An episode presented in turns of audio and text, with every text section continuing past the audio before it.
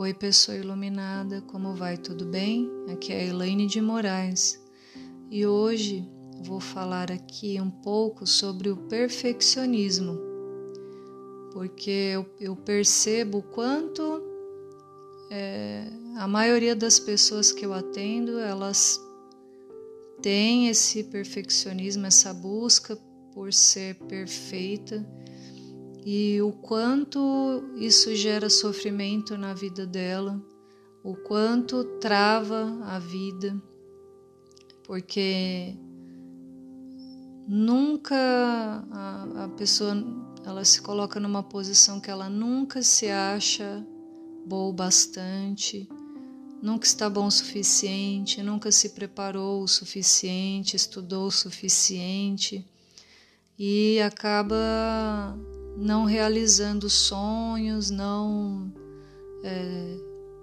deixando aí a luz brilhar, né? A luz dos talentos que ela tem, das infinitas possibilidades que ela tem dentro dela. Então gera muito sofrimento.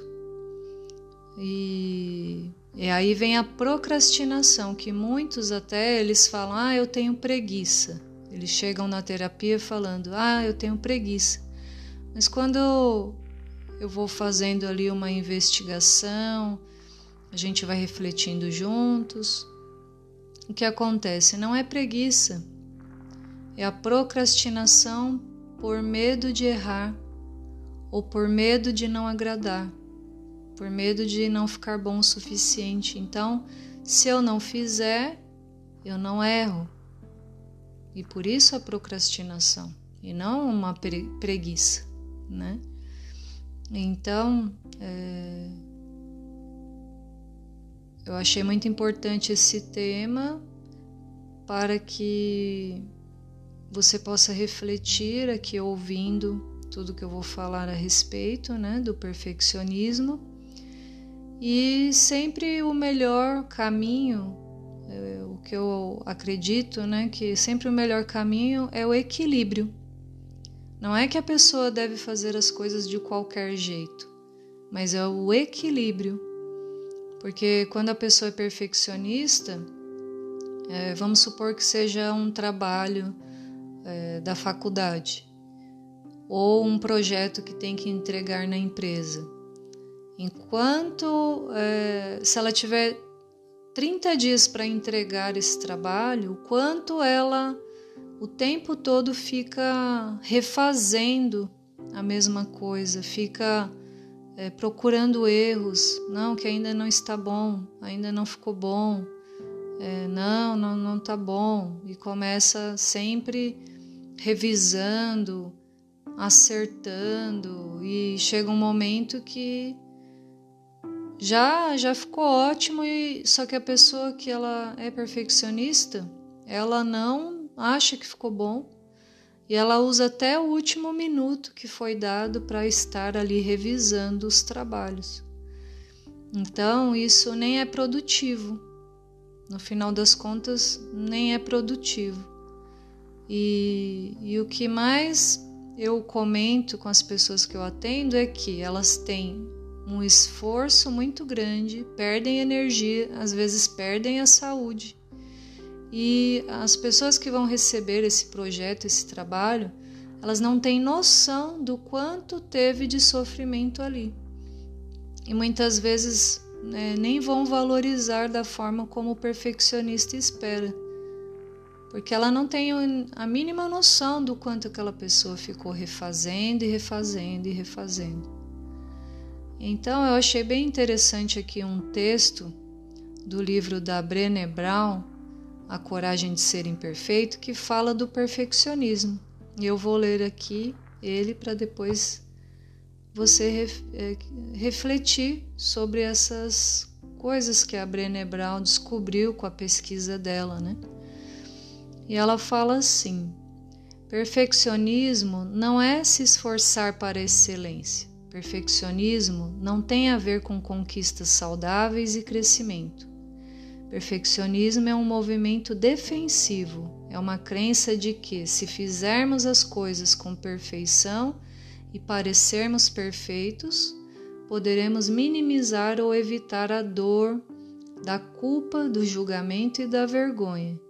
Perfeccionismo é um escudo de 20 toneladas que carregamos conosco, achando que ele nos protegerá, quando de fato é aquilo que realmente nos impede de sermos vistos. Perfeccionismo não é autoaperfeiçoamento. Perfeccionismo é, em essência, tentar obter aprovação. A maior parte dos perfeccionistas cresce sendo louvada por suas conquistas e seu bom desempenho, notas, boas maneiras, regras cumpridas, trato com pessoas, aparência, esportes. Em algum ponto do caminho, eles adotaram esse sistema de crença perigoso e debilitante é, abre aspas, eu sou o que eu realizo, quão bem o realizo, fecha aspas. O empenho saudável é focado em si mesmo. Como posso melhorar? Mas o perfeccionismo é focado nos outros, o que eles vão pensar. O perfeccionismo não é a chave do sucesso. Na verdade, a pesquisa mostra que o perfeccionismo dificulta a conquista, pois está relacionado com depressão, ansiedade, compulsão e também com a paralisia da vida e a perda de oportunidades. O medo de falhar, de cometer erros, de não corresponder às expectativas dos outros e de ser criticado mantém o perfeccionista fora da arena da vida onde a competição e o esforço saudáveis se desenrolam. Por fim, o perfeccionismo não é uma maneira de evitar a vergonha, ele é uma forma de vergonha. Quando lutamos contra o perfeccionismo, lutamos contra a vergonha. Depois de usar os dados coletados para abrir caminho por meio de mitos, ela formulou as seguintes definições de perfeccionismo. Perfeccionismo é um sistema de crença autodestrutivo e viciante que alimenta este pensamento primitivo. Se eu parecer perfeito e fizer as coisas com perfeição, poderei evitar ou minimizar os sentimentos dolorosos de vergonha, julgamento e culpa. Fecha aspas. O perfeccionismo é autodestrutivo simplesmente porque a perfeição não existe. É uma meta inatingível. O perfeccionismo tem mais a ver com, a, com percepção do que com uma motivação interna, e não há maneira de se dominar uma percepção, por mais tempo e energia que se gaste tentando. O perfeccionismo é viciante porque, quando experimentamos a vergonha, o julgamento e a culpa, acreditamos que o motivo para isso não, não é sermos perfeitos o bastante.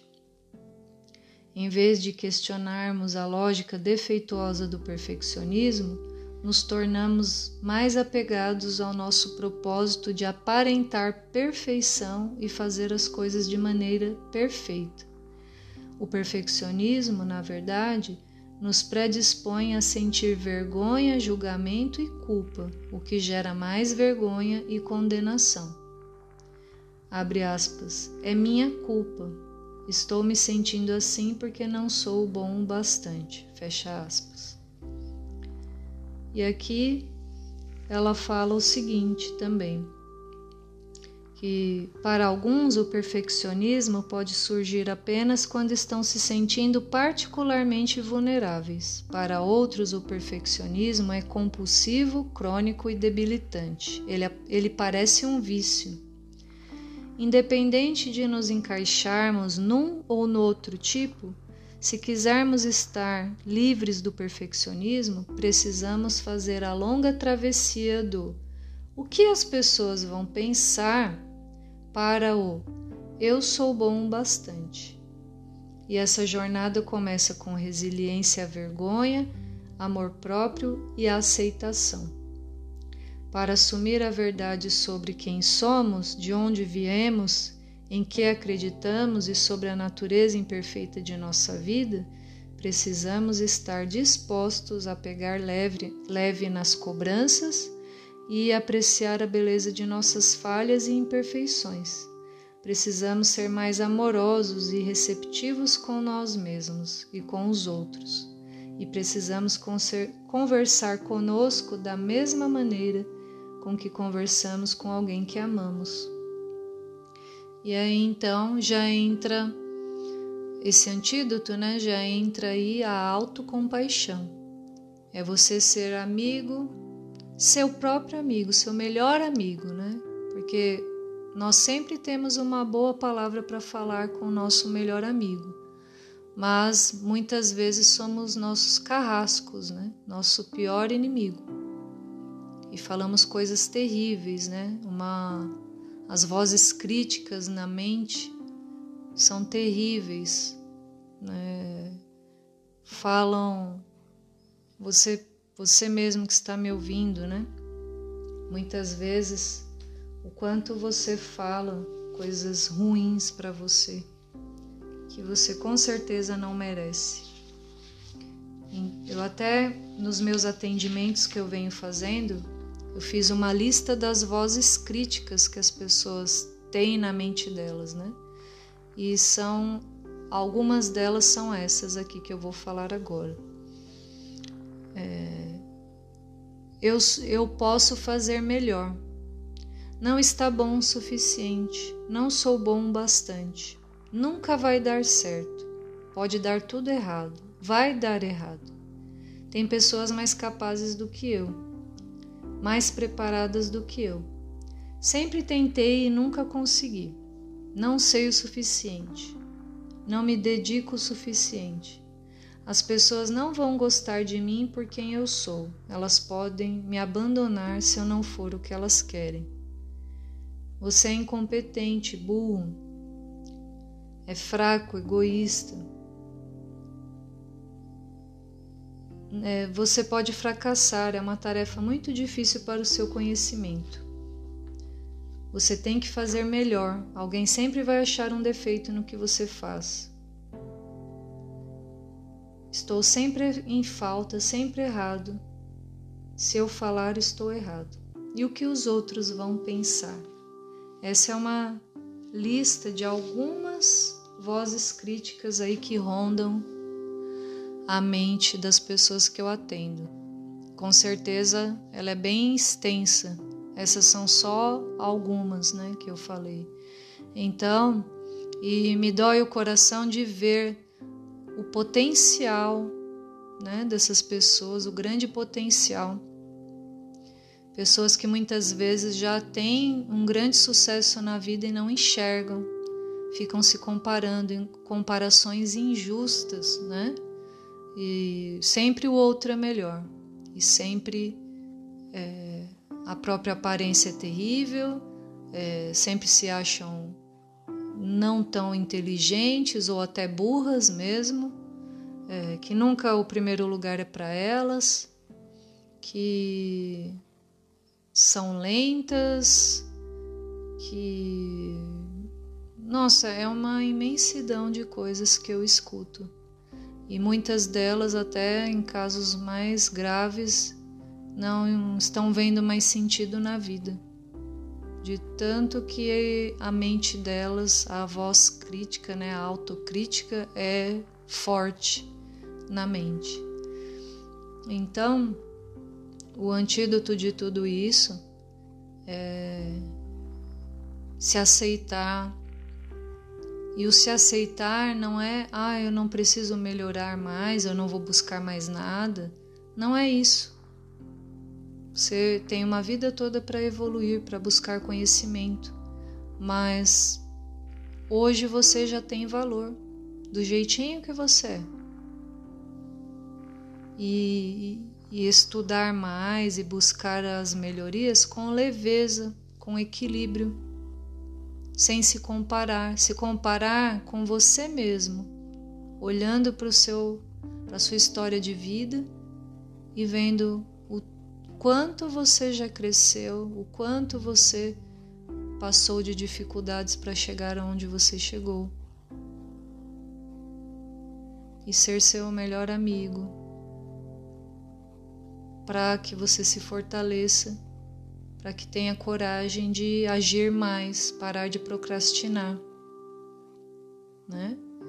Então, é, e buscar o autoconhecimento, porque com o autoconhecimento você vai perceber que muitas vezes a sua autoimagem está negativa. Porque o que eu penso que eu sou, a forma como eu me vejo, é a forma como o meu cérebro ele vai minha mente ela vai fazer com que eu vá agir congruente com o que eu penso. Se eu penso que eu sou uma pessoa que não é boa o suficiente, ou que é burra, ou coisas ruins, negativas, eu vou, o meu cérebro, a minha mente, ela vai fazer com que eu vá agir congruente com o que eu penso, ou seja, eu vou mostrar isso para o mundo. Agora, se eu começo a trabalhar a minha autoimagem para ela se transformar e ser mais positiva, e eu me acolher mais, eu me aceitar mais, eu mostro isso para o mundo também, porque a minha mente ela vai ser congruente com o que eu penso. E isso eu consigo buscando o autoconhecimento, com a terapia, com o coaching, é, me conectando com conteúdos bons para evolução e buscando esse autoconhecimento vai perceber essa autoimagem como ela está e mudando essa autoimagem para mais positiva, a sua vida muda. Mudando os significados das palavras que você fala, a sua vida muda. É, a lente também dos óculos, essa lente que enxerga o mundo, qual, qual lente você anda usando? Mais negativa ou mais positiva? Não tem como você ter resultados extraordinários se a sua lente do óculos se ela é muito negativa, tanto para olhar o mundo, as outras pessoas, como olhar aí para dentro de você. Então, se você gostou desse desse episódio e conhece aí pessoas que podem é, que estão né, precisando desse material, por gentileza, compartilhe, me ajude a é, me ajude com a minha missão de vida, que é evoluir pessoas. E se fizer sentido, me sigam na, no Instagram, no viva.compropósito e também no timidez.semneura. E no YouTube é Elaine de Moraes. Gratidão por mais esse momento. Espero que eu tenha ajudado de alguma forma. E querendo mudar isso em você, se você é perfeccionista e isso te prejudica e te trava, marque uma sessão para conhecer aí a minha forma de trabalhar. E, e é isso. Gratidão, um beijo e tudo de bom.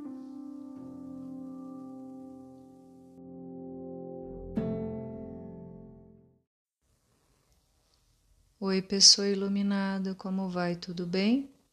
Aqui é a Elaine de Moraes, do Deixe Sua Luz Brilhar.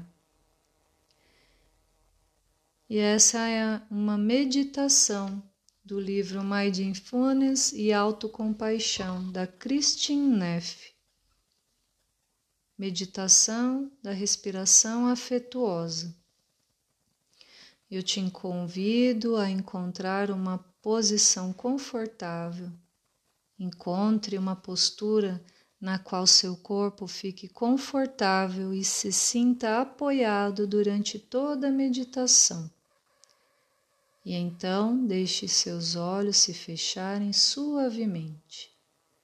Respire algumas vezes de forma lenta e suave, liberando alguma tensão desnecessária do seu corpo.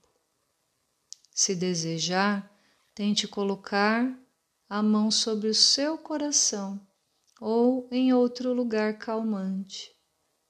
como um lembrete de que estamos trazendo não só consciência, mas consciência amorosa para a nossa respiração e para nós mesmos. Você pode deixar sua mão nesse local ou retirá-la a qualquer momento. Comece a observar a sua respiração em seu corpo, sentindo o inspirar e expirar. Observe como seu corpo é alimentado com a inspiração e relaxa com a expiração. Veja se consegue simplesmente deixar seu corpo respirar. Não há nada que você precise fazer. Agora comece a observar o ritmo da sua respiração, fluindo para dentro e para fora. Reserve algum tempo para sentir o ritmo natural da sua respiração. Sinta seu corpo inteiro sutilmente se movendo com a respiração, como o movimento do mar. Sua mente irá naturalmente perambular como uma criança curiosa. Quando isso acontecer, apenas se volte gentilmente para o ritmo da sua respiração. Permita que seu corpo inteiro seja suavemente balançado e acariciado, acariciado internamente pela sua respiração.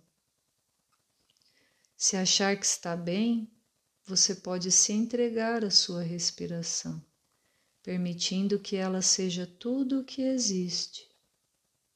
E agora, libere suavemente sua atenção da respiração.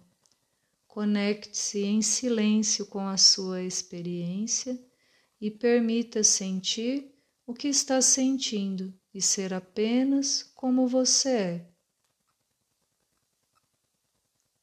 Lenta e suavemente, vá abrindo os olhos e se sentir vontade, vai espreguiçando bem devagar, bem tranquilo, porém desperto.